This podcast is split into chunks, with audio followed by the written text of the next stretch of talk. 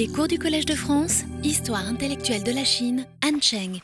Bien, bonjour et euh, bienvenue à tous. Euh, je dois vous dire le plaisir que j'ai de vous retrouver euh, pour une nouvelle année dans ce, cet amphithéâtre Navarre dont nous apprécions toujours la qualité du, chauffage, surtout à cette époque de l'année. Alors,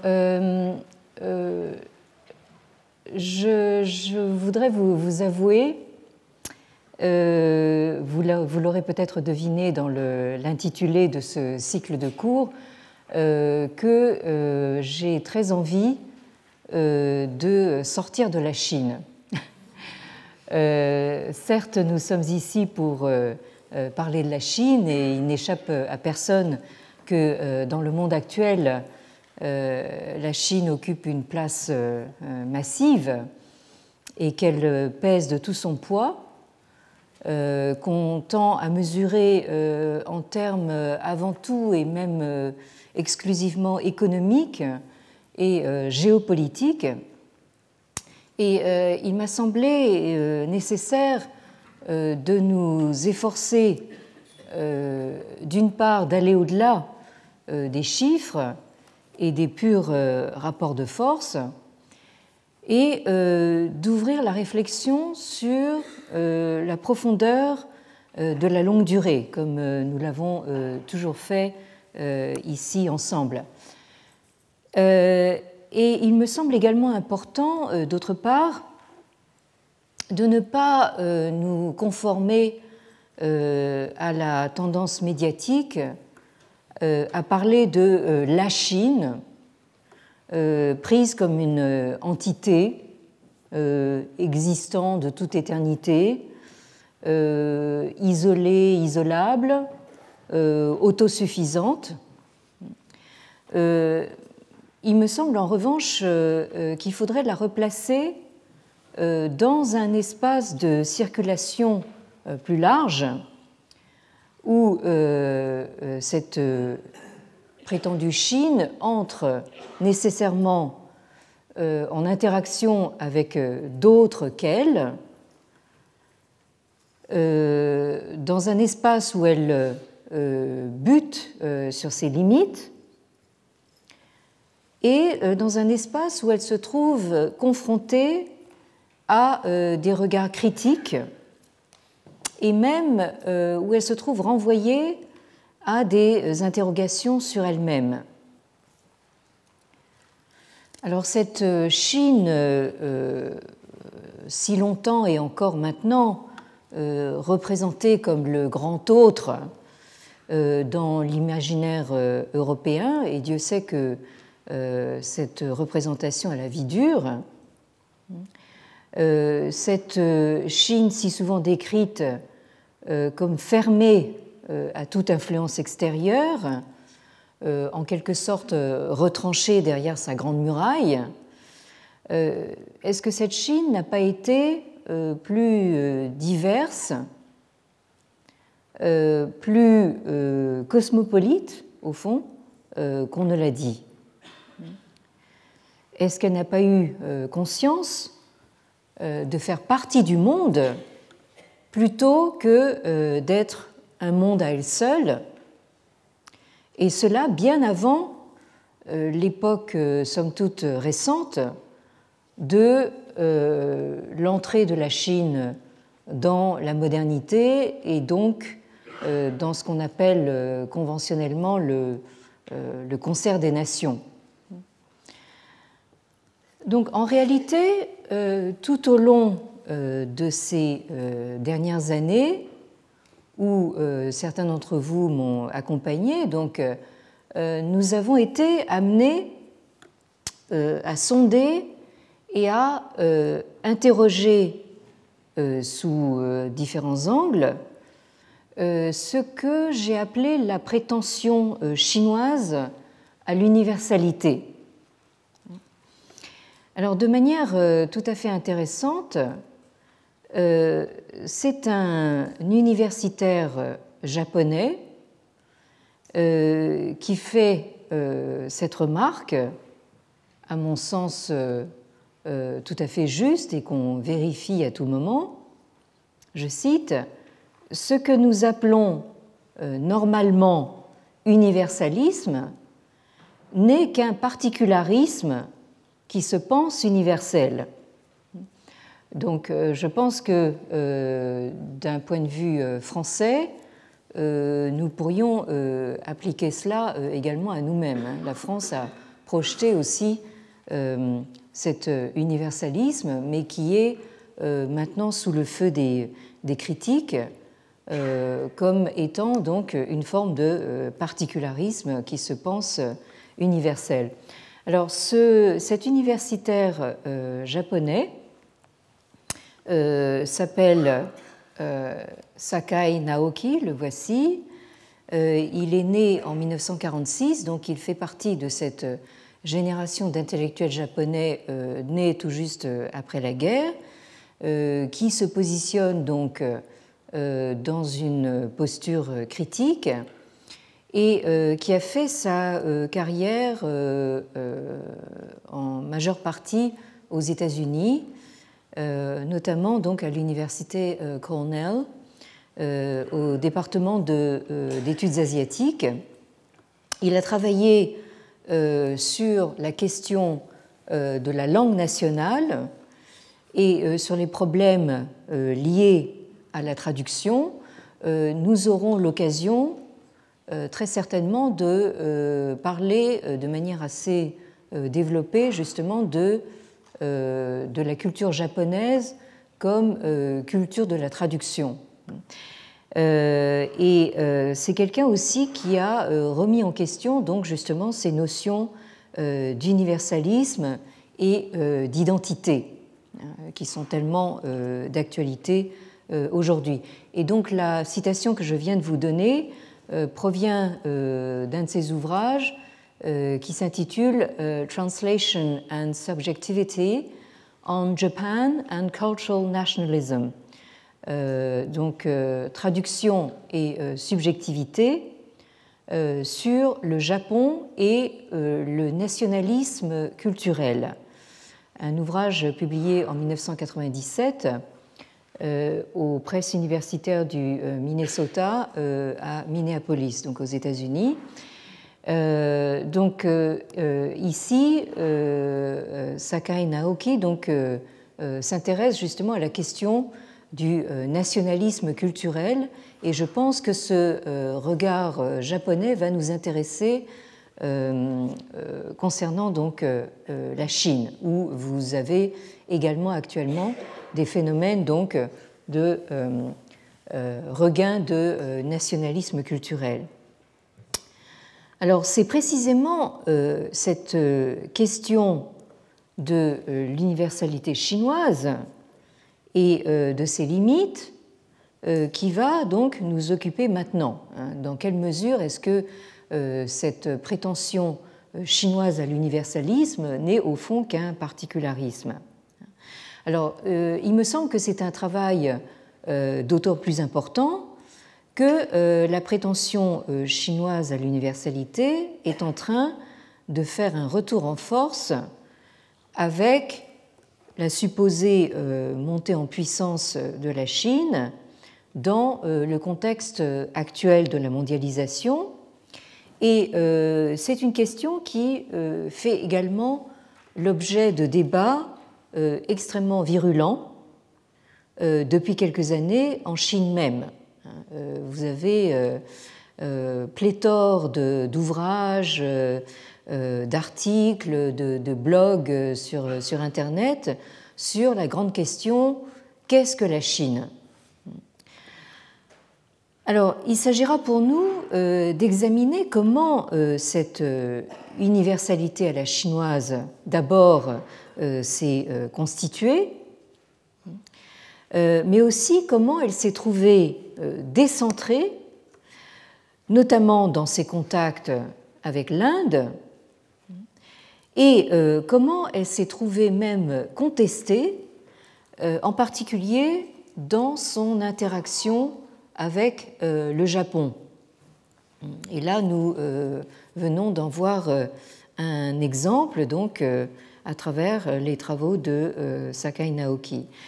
Ce sont là donc l'Inde et la Chine, donc deux des principaux voisins de la Chine, donc l'un à l'est pour le Japon, l'autre à l'ouest pour l'Inde, qui ont chacun à sa manière joué un rôle tout à fait déterminant euh, dans euh, l'histoire culturelle chinoise. Alors, le cours euh, de l'an dernier, si certains d'entre vous s'en souviennent, a été consacré donc à la phase préparatoire de ce nouveau cycle dont l'intitulé général est Universalité, mondialité, cosmopolitisme. Et entre parenthèses, donc, nous avons la Chine euh, euh, située entre le Japon et l'Inde. Alors, euh, bien évidemment, vaste programme, allez-vous me, dire, qui va de fait nous occuper pendant quelque temps. Alors, le cycle précédent, c'est-à-dire pendant toutes les années précédentes, avait cherché à euh, cerner ce qu'il faut entendre par euh, confucianisme. Euh, ce isme qui est censé constituer le noyau dur, voire pour certains à l'heure actuelle, qui constitue tout simplement l'intégralité de la vision du monde propre à ce qu'il est convenu donc d'appeler la Chine. Euh, alors je rappelle à ce propos que euh, les euh, cours sont disponibles en audio et en vidéo, donc podcastables à tout moment et à toute heure gratuitement sur le site du, collège. Donc si ça vous intéresse, vous pouvez toujours revenir donc sur les cours des années précédentes. Alors nous avons vu que après avoir été perçus sur le mode philosophique par les élites euh, européenne des Lumières, informée par, notamment par les missionnaires euh, les missionnaires jésuites, présents en Chine au XVIIe et au XVIIIe siècle, euh, ce confucianisme s'est vu relégué au statut de religion par le magistère philosophique européen, puis par une science nouvelle apparue donc à la fin du XIXe siècle, la science des religions, donc dans cette Europe euh, du XIXe siècle. Et ensuite, euh, à la suite des euh, désastres, des guerres mondiales et des génocides à grande échelle du XXe siècle, le confucianisme est réapparu sous les traits d'un nouvel humanisme à prétention universaliste. Et c'est donc cette version euh, moderne, voire euh, postmoderne, que euh, l'on voit ressurgir dans la Chine actuelle depuis sa sortie de l'ère maoïste dans les années 1980 et plus encore aujourd'hui avec donc cette montée en puissance ou prétendue montée en puissance dans un contexte mondialisé. Donc il s'est agi pour nous de chercher à évaluer la portée universelle de cette vision confucéenne du monde en remontant à ses origines ancrées, comme nous l'avons vu, dans le ritualisme euh, caractéristique de la civilisation euh, chinoise ancienne. Donc je rappellerai euh, ici donc les grandes lignes de ce que nous avons vu ensemble. Nous avons pu ainsi constater que cette civilisation chinoise est sous-tendue par une conception qu'on a pu qualifier d'anthropocosmique. Alors je m'explique. Euh, il s'agit donc euh, d'une vision dans laquelle le monde humain, donc anthropos, est dans une relation de continuité avec ce qui le dépasse et l'englobe, c'est-à-dire donc l'univers naturel et cosmique, mais aussi le monde que les anciens Romains appelleraient le monde numineux, c'est-à-dire le monde invisible des puissances suprahumaines. Donc nous avons au fondement de cette continuité anthropocosmique, hein, c'est-à-dire qui relie le monde de l'humain et tout ce qui le dépasse, c'est-à-dire à la fois la dimension cosmique et la dimension suprahumaine. Donc au fondement de cette continuité se trouve ce qui relie le monde des vivants à celui des ancêtres, euh, perçu comme ayant fait partie de la communauté humaine, tout en ayant le pouvoir d'intercéder auprès des esprits et des divinités, quand ces ancêtres ne sont pas eux-mêmes euh, divinisés. Donc euh, les ancêtres ont joué véritablement un rôle essentiel de médiation donc entre le monde des vivants et euh, celui des morts ou celui des, euh, des esprits ou euh, des mânes, des défunts.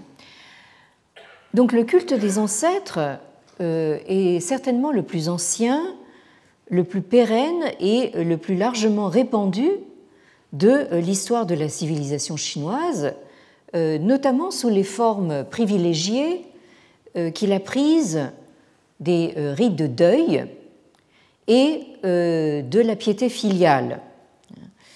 Euh, donc ces formes qui perdurent dans une certaine mesure encore aujourd'hui dans toutes les sociétés d'ascendance chinoise, non seulement en Chine, mais aussi à travers le monde.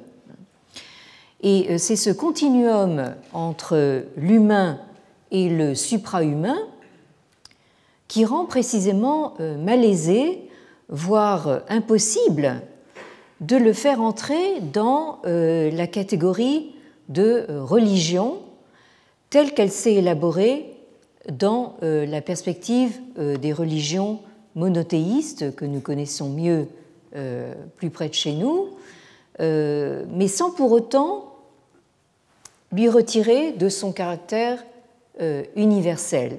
Donc nous avons quelque chose ici euh, d'assez particulier euh, qui a fait l'objet évidemment de euh, discussions qui perdurent encore aujourd'hui. Encore aujourd'hui, on me demande fréquemment, mais ce confucianisme, est-ce que c'est une philosophie ou est-ce que c'est une religion? Et donc j'ai eu l'occasion avec vous de développer de manière assez conséquente donc euh, au, fond la généalogie de ce genre de questionnement hein, qui est euh, proprement européen euh, et qui place justement ce ritualisme confucéen en porte-à-faux par rapport à toutes les catégories instaurées en Europe dans lesquelles on voudrait le, faire entrer. Alors, si nous nous sommes penchés aussi longuement sur le caractère continuiste euh, de cette vision euh, anthropo-cosmique et ritualiste de la Chine ancienne, c'est qu'il se trouve véritablement au cœur du questionnement qui concerne ce que nous avons appelé la prétention chinoise à l'universalité. En effet, d'une part, ce continuisme permet euh, d'englober en un seul tout ce que les sources chinoises appellent le ciel, la terre et l'homme, dans cette grande triade donc anthropo-cosmique. Et dans ce sens, euh, ce continuisme est même plus qu'un universalisme. Et là, euh, je reprendrai donc les termes d'un anthropologue social originaire euh, du Sri Lanka, euh, ce qu'on appelait auparavant Ceylan, donc, qui a fait sa carrière donc également aux États-Unis. Comme par hasard, il est passé également par l'université Cornell, également à Chicago, à Harvard. Il s'agit donc de Stanley Jayaraja Tambia, né en 1929, mort tout récemment, donc en 2014. Et donc, euh, cet euh, anthropologue euh, d'origine sri-lankaise a travaillé donc sur les relations entre l'anthropologie des religions et plus particulièrement donc le bouddhisme du Theravada, donc pratiqué dans les aires culturelles qui, sur lesquelles il a travaillé, donc entre l'anthropologie des religions et euh, la dimension euh, sociopolitique. Hein. Euh, son terrain a été bien sûr le Sri Lanka, donc de ses origines, mais il a travaillé également en Thaïlande et en Asie du Sud-Est. Et donc la citation que je vais vous donner provient d'un ouvrage qui est paru en 1985 aux presses universitaires de Harvard euh, qui s'intitule euh, Culture, Thought and Social Action, an Anthropological Perspective. Hein, donc, euh, culture, pensée et action sociale, une perspective anthropologique. Et donc, Stanley Tambia donc, décrit ce que j'ai appelé donc cette, ce continuisme anthropocosmique dans les termes suivants, il euh, euh, décrit euh, plus largement dans d'autres contextes socioculturels la mise en relation de ce qu'il appelle des, je cite, donc des frameworks of concepts and relations which treat the universe or cosmos as an ordered system, describing it in terms of space, time, matter and motion and peopling it with gods, humans, animals, spirits, demons and the like. Donc il s'agit donc de la mise en relation de euh, cadres, de concepts et de relations qui euh, traitent euh, l'univers et le cosmos comme un système ordonné et qui le décrivent en termes d'espace, de temps, de matière, de mouvement, et qui le peuplent de dieux, de divinités, d'humains, d'animaux, d'esprits, de démons et euh, d'autres êtres euh, de cette espèce. Donc, Tambia, de la même façon, donc, décrit euh, ce qu'il appelle euh, euh, une totalité, la construction de totalité, que j'ai appelé donc continuisme. Alors, d'autre part, l'universalisme ritualiste confucéen assure aussi, comme vient de le dire Tambia, donc également une continuité dans le temps. Et euh, ceci est affirmé euh, pratiquement euh, à chaque page dans les sources ritualistes que nous avons citées et étudiées. Donc l'homme, c'est-à-dire le monde humain, a sa constance tout comme le ciel-terre, de par la transmission continue d'une certaine idée de l'humanité euh, civilisée de génération en génération. Euh, transmission ininterrompue euh, qui se traduit en termes ritualistes par la parfaite continuité entre piété filiale et culte aux ancêtres et aux parents défunts. C'est-à-dire qu'il y a donc une continuité entre euh, la vénération euh, marquée aux parents vivants, hein, ça c'est le de la piété filiale, et les cultes rendus aux morts.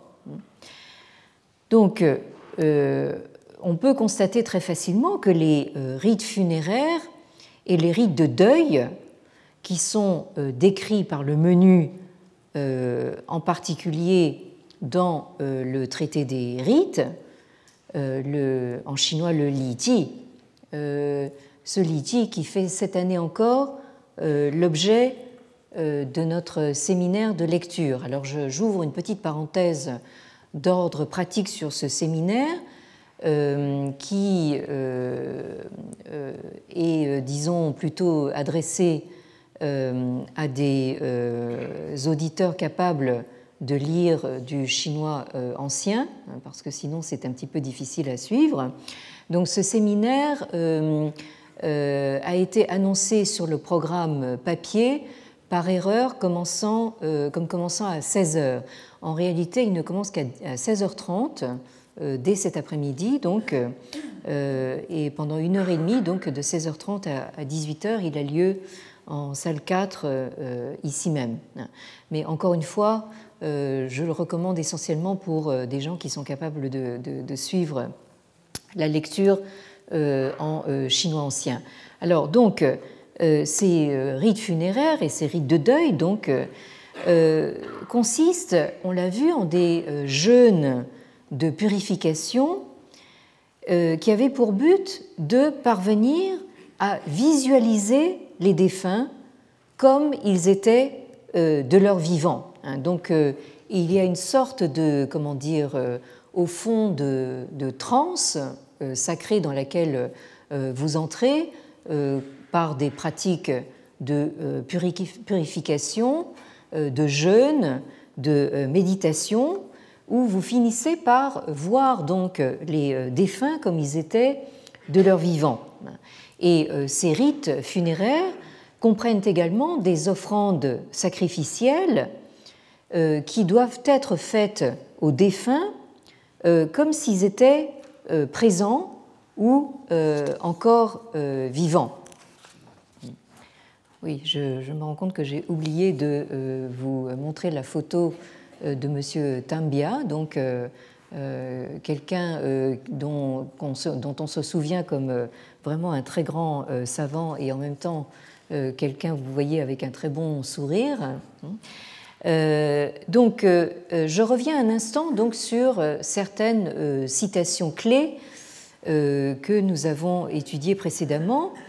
Euh, donc vous avez en haut de la diapositive cette formule euh, très souvent citée des entretiens attribués à Confucius, donc en chinois le Yu, euh, qui vous dit ceci donc Ji Ru Zai, Ji Shen Ru Shen Zai, Zi Yue Wu Bu Yu Ji, Ru Bu Ji. Donc euh, traduction, on offre euh, des sacrifices, euh, sous-entendus à ses parents défunts, comme s'ils étaient présents. De même qu'on sacrifie aux esprits comme s'ils étaient bel et bien là.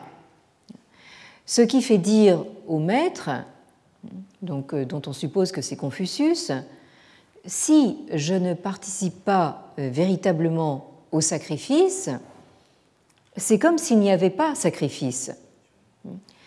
Donc, euh, on comprend euh, dès lors l'importance et la récurrence du euh, comme si, c'est-à-dire cet élément roux que j'ai souligné en rouge ici, c'est-à-dire de cette dimension du comme si dans les textes ritualistes. C'est-à-dire qu'il faut constamment euh, se tenir sur le fil du rasoir, c'est-à-dire sur la mince frontière entre, d'une part, le fait de considérer les morts comme vraiment morts et définitivement euh, enterrés, ce qui, euh, selon Confucius, serait un manque d'humanité, hein, c'est-à-dire donc d'oublier purement et simplement les, morts, parce que ils sont morts, hein, donc euh, on considère que euh, on peut les oublier, et de l'autre, euh, le fait de considérer les morts comme faisant encore partie intégrante du monde des vivants, ce qui, toujours selon Confucius, serait déraisonnable parce que du coup les morts envahiraient complètement l'existence des, vivants. Il faut donc faire comme si, mais seulement comme si les parents défunts étaient encore là pour garder leur mémoire vivante et euh, leur exprimer donc le, la vénération et la reconnaissance qui leur est due, mais en même temps signifier clairement qu'on est dans le comme si, c'est-à-dire euh, de façon à ce que la vie des vivants puisse continuer sans être totalement euh, grevée par celle des morts. Donc c'est ça qui explique justement la récurrence de ce terme jou, c'est-à-dire du comme si euh, dans ces textes. Euh, Marcel Mauss, dont vous avez le nom ici, euh, avait donc quelques raisons d'observer qu'en Chine, je cite, la vie des morts encombre celle des vivants. Et on pourrait même aller jusqu'à dire que le ritualisme funéraire fait que la vie des morts menace à tout moment de vampiriser celle des vivants. Et euh, de façon analogue, il y a un risque de euh, vampirisation de la vie euh, des enfants dans les pratiques de la piété filiale qui sont fondées essentiellement sur le devoir de nourrir les parents. Alors de manière matérielle de leur vivant, hein, c'est-à-dire subvenir à leurs besoins, puis de manière symbolique après leur mort, c'est-à-dire à travers donc les euh, sacrifices qu'on offre euh, aux parents défunts. Et euh, vous avez donc cette, ce parallèle rappelé dans le traité des rites qui vous dit donc Junzi.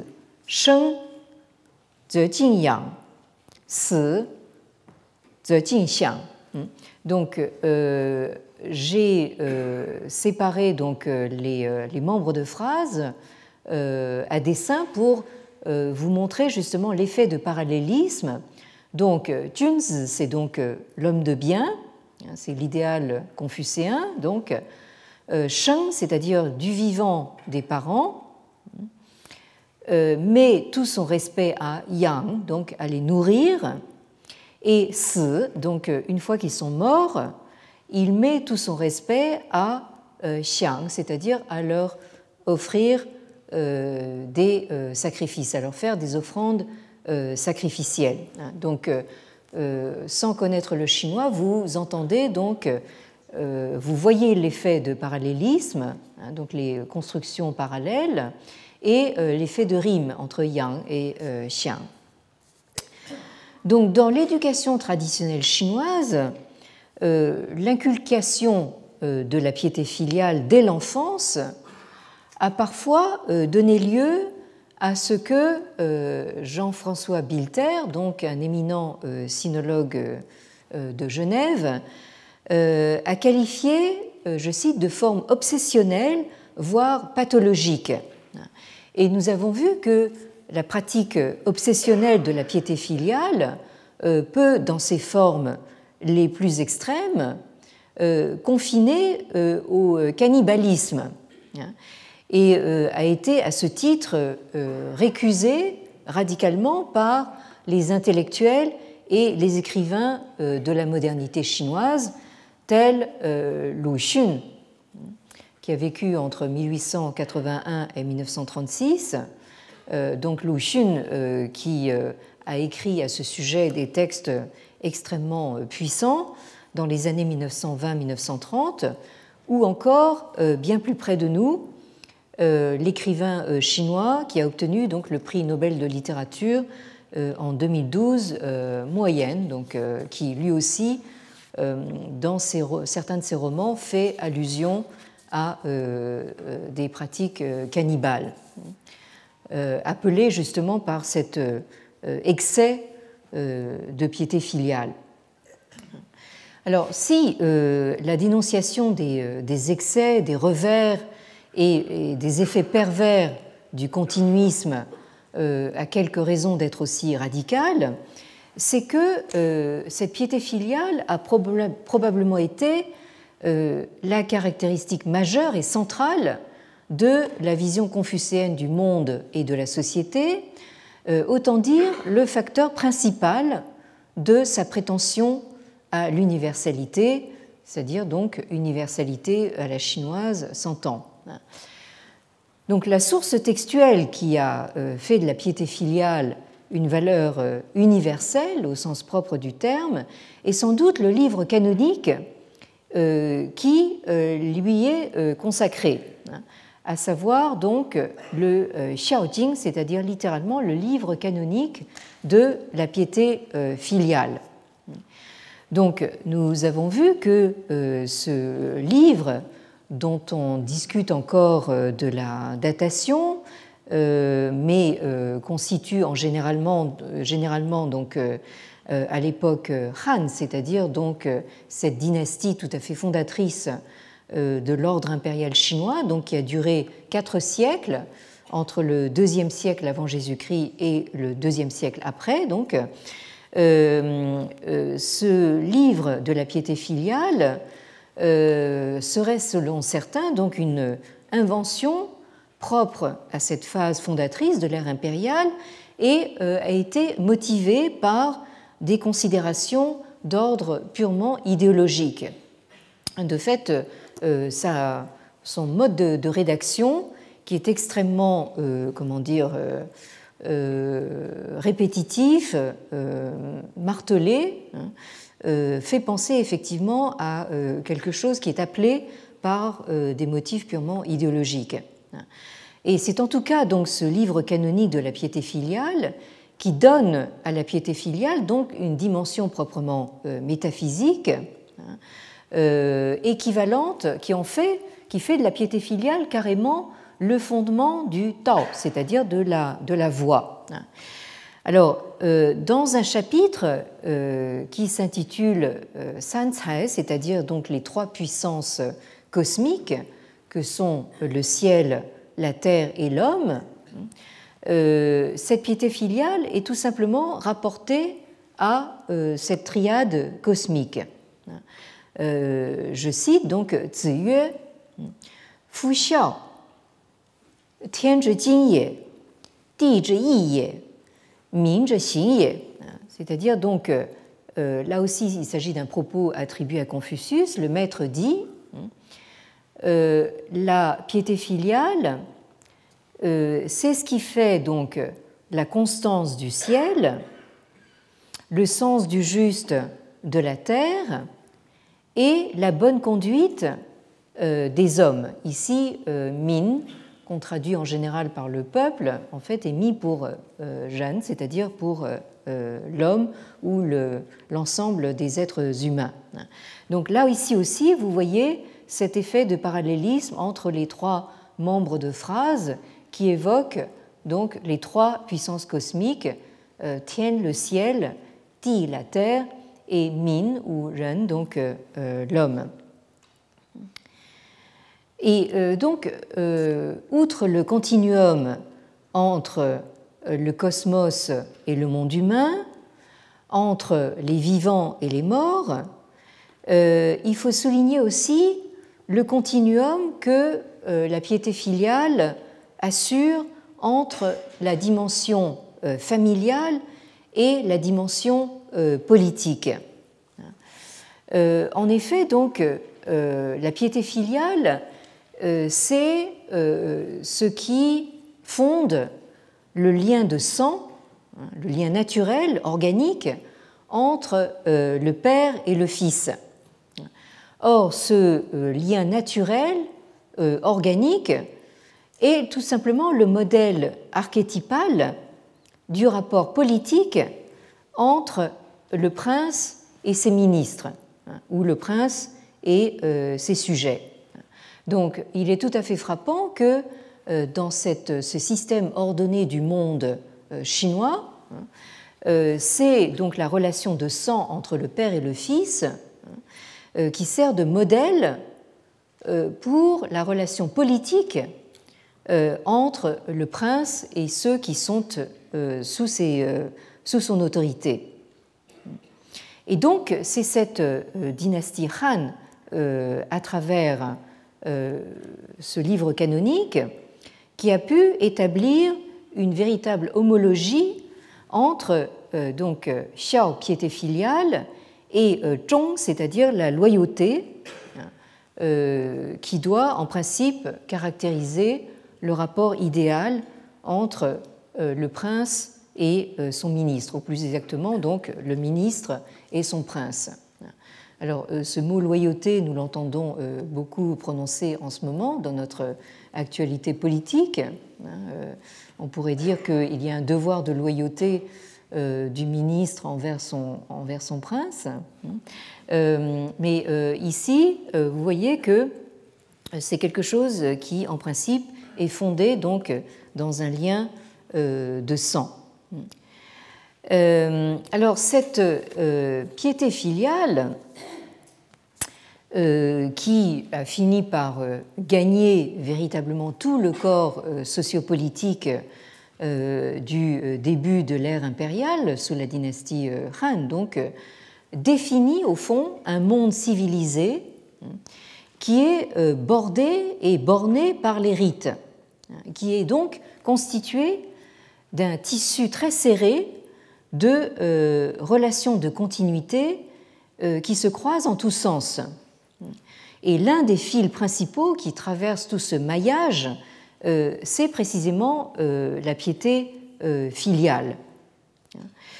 alors, de nombreuses euh, sources textuelles de euh, la fin de l'Antiquité et du début de l'ère impériale, c'est-à-dire donc nous sommes entre le IVe et le IIe siècle avant euh, l'ère chrétienne, témoignent donc d'un continuum qui se présente dans un rapport d'homologie, c'est-à-dire que euh, vous avez en fait des niveaux euh, différents, à des échelles différentes, mais dans euh, des rapports semblables.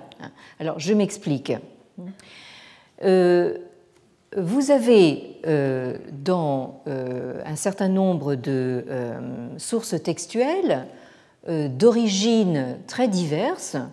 Vous en avez qu'on a rattaché donc à la tradition confucéenne, mais également euh, d'autres qu'on a, a rattachées à la tradition dite euh, taoïste.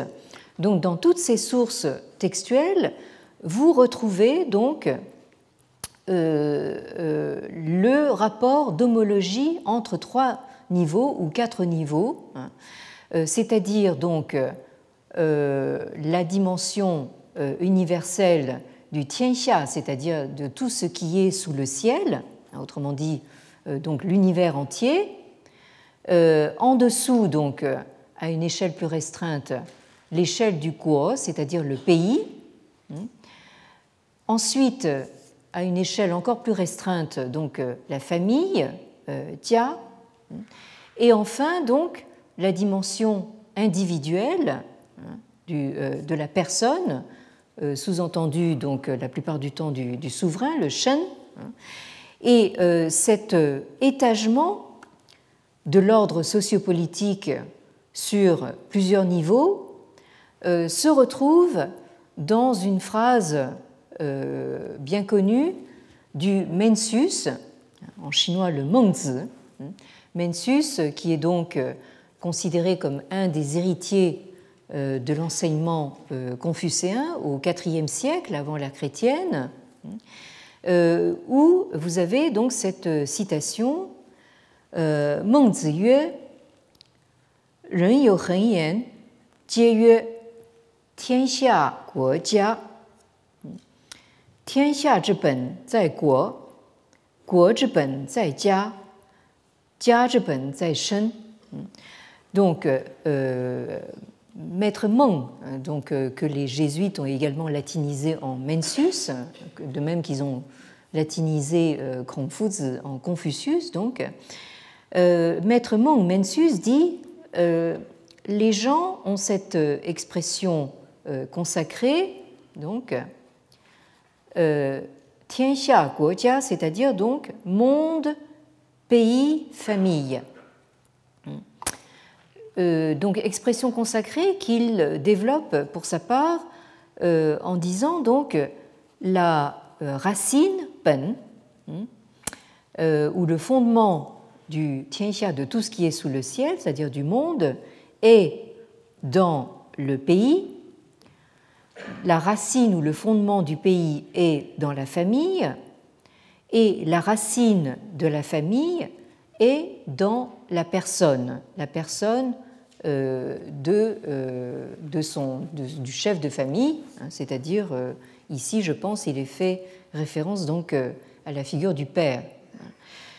Alors, euh, toutes ces citations, donc j'ai rappelé simplement celle de, Mencius parce que c'est vraiment la plus, plus ramassée, euh, trouvent un écho également dans le début non moins fameux euh, d'un texte devenu canonique qui s'intitule donc La Grande Étude auquel euh, donc, euh, nous avons euh, consacré un volume collectif. Alors cette grande étude était à l'origine un chapitre du traité des rites et ensuite a pris son autonomie en tant que texte canonique propre hein, et a eu un retentissement très large, non seulement en Chine, mais aussi dans ce qu'on a appelé le monde sinisé, c'est-à-dire donc euh, euh, en Corée, au Japon et au Vietnam, hein, pendant au moins un millénaire. C'est donc véritablement un texte qui a le, statut, un statut équivalent aux évangiles dans, dans, le, monde, dans le monde chrétien. Alors, cette idée que nous avons ces différents niveaux, c'est-à-dire monde, pays, famille, euh, personne du, souverain, euh, est développée dans le début du, euh, texte qui décrit une progression graduelle par étapes, continue, à partir du développement personnel donc du souverain, qui se diffuse par, on pourrait dire, cercle concentrique, d'abord à l'échelle de la famille, Ensuite, euh, à l'échelle du pays, donc euh, vous avez ici les, expressions. Donc il s'agit de commencer par euh, se cultiver soi-même, xiushen, ensuite réguler la famille, qijia, ensuite zhiguo, c'est-à-dire gouverner le pays, et enfin ping tianxia, c'est-à-dire donc pacifier l'univers entier. Et donc ce processus qui part de la culture morale euh, personnelle du souverain euh, et qui poursuit en cercle concentrique euh, continu hein, jusqu'à arriver à la dimension mondialisée, on pourrait dire, ou cosmique, est une sorte de, fiction, hein, d'une continuité entre la culture morale de l'élite gouvernante et le contrôle politique euh, du corps euh, social. Donc vous auriez en fait une sorte de euh, continuité entre l'éthique, c'est-à-dire la dimension de la culture de soi du souverain, et le, la dimension politique du zhiguo, du gouvernement du pays, ou ce que dans un autre texte, euh, on appelle le, euh, la sainteté intérieure le Neisheng hein, et euh, la royauté extérieure, le Waiwang.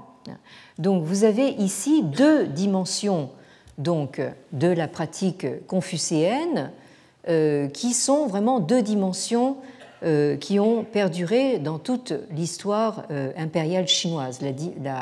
L'idéal confucéen s'est traduit justement constamment dans ces deux dimensions euh, qui euh, sont indissociables, hein, c'est-à-dire donc euh, la dimension éthique individuelle et la dimension de la gouvernance politique.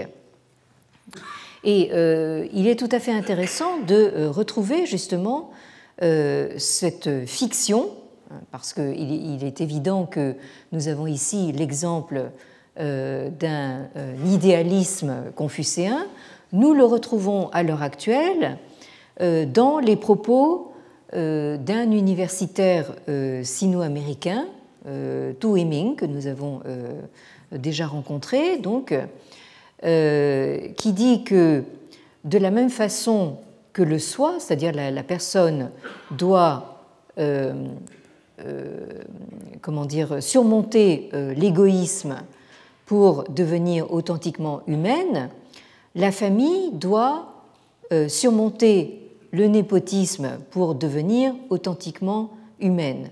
Et par analogie, la communauté humaine doit surmonter l'esprit de clocher euh, l'État ou le pays doit surmonter l'ethnocentrisme et le monde doit euh, surmonter l'anthropocentrisme pour devenir authentiquement humain.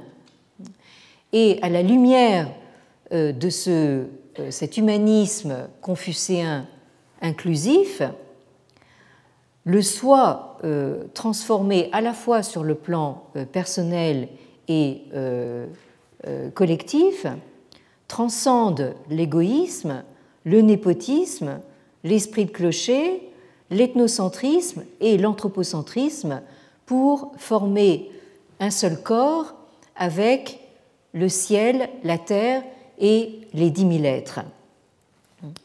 Donc ici, euh, Tu euh, dont j'ai traduit directement une citation donc en, anglais, reprend ici donc les différents stades euh, par lesquels passe le développement continu euh, de la personne morale du souverain, donc en cercle concentrique de plus en plus large. Donc, vous avez, euh, vous retrouvez dans ces propos la famille, la communauté, l'État, le monde, et conclut sur le caractère tout englobant, universaliste de l'humanisme confucéen.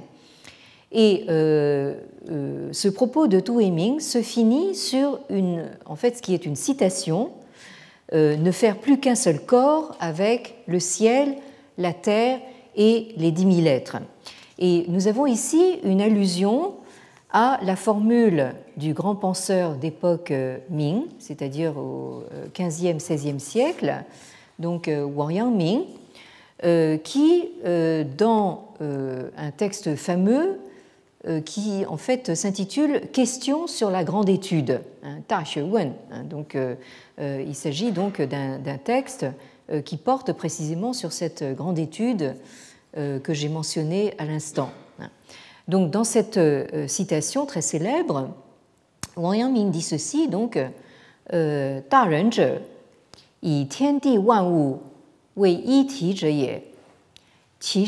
jia. Donc, le grand homme, ou euh, si vous voulez le sage, est celui qui euh, conçoit le ciel-terre, Tianti, et les dix mille êtres comme un seul corps. Il considère euh, Tianxia, donc euh, tout ce qui est sous le ciel, c'est-à-dire le monde, comme une seule famille, et Zhongguo, c'est-à-dire le pays du milieu, comme un seul homme. Et euh, je rappellerai que cette euh, phrase de Wang Yangming est à son tour une référence à une formule du traité des rites, hein, c'est-à-dire qu'il dit elle aussi, donc il s'agit de prendre le monde comme une seule famille et Zhongguo, le pays du milieu, comme un seul homme. alors, si euh, tout ça vous paraît euh, être du, chinois, hein, euh, c'est normal. mais d'un autre côté, nous nous posons à l'heure actuelle beaucoup la question de savoir justement si nous habitons un monde commun. Il se trouve que euh, aujourd'hui, je vais euh, répondre justement euh, dans un entretien, donc à cette, essayer de répondre à cette question justement est-ce que nous vivons véritablement dans un monde commun? Nous vivons dans un monde qui est traversé par naturellement de multiples tensions, des, des, conflits extrêmement violents qui viennent justement perturber notre paix sociale jusque, jusque chez nous. Hein, donc c'en est terminé maintenant de ce, ce sentiment de, confort. Hein, euh, qui, euh, nous a protégés pendant, quelques décennies. Hein. Euh, et la question de savoir si nous habitons vraiment un, monde commun est une, question tout à fait, fait d'actualité.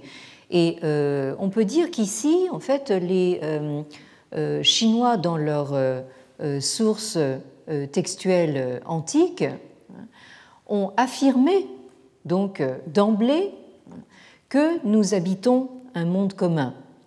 Alors certes, euh, ce qui est intéressant ici, et nous allons euh, y revenir donc dès la, prochaine fois, euh, c'est que nous avons dans ces formulations antiques une combinaison entre la notion d'universalité avec cette, ce terme de tout ce qui est sous le ciel. Hein, nous, nous sommes tous autant que nous sommes, pas, pas, uniquement d'ailleurs euh, euh, des humains, mais aussi justement euh, monde animal, monde végétal, monde minéral, monde des, des, esprits et des divinités. Nous sommes sous le ciel, sous un ciel commun.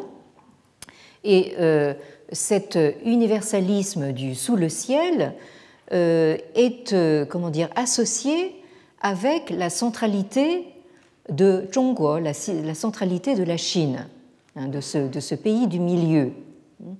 Donc euh, c'est ça qui euh, véritablement est au cœur de, notre euh, problème que nous allons développer ensemble par la suite. Mais toujours est-il que nous partons là véritablement d'une vision du monde euh, extrêmement, euh, comment dire, stable, euh, rassurante en quelque sorte, hein, d'un monde que nous pouvons, nous avons la, capacité de comprendre. Ça, c'est vraiment véritablement le, au cœur de l'optimisme confucéen.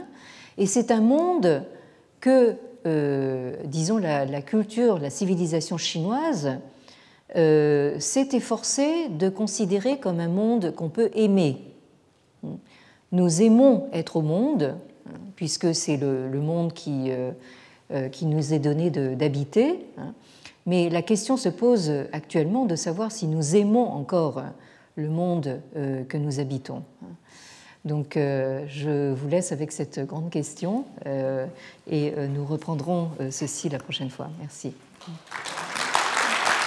Retrouvez tous les contenus du Collège de France sur www.colège-2-france.fr.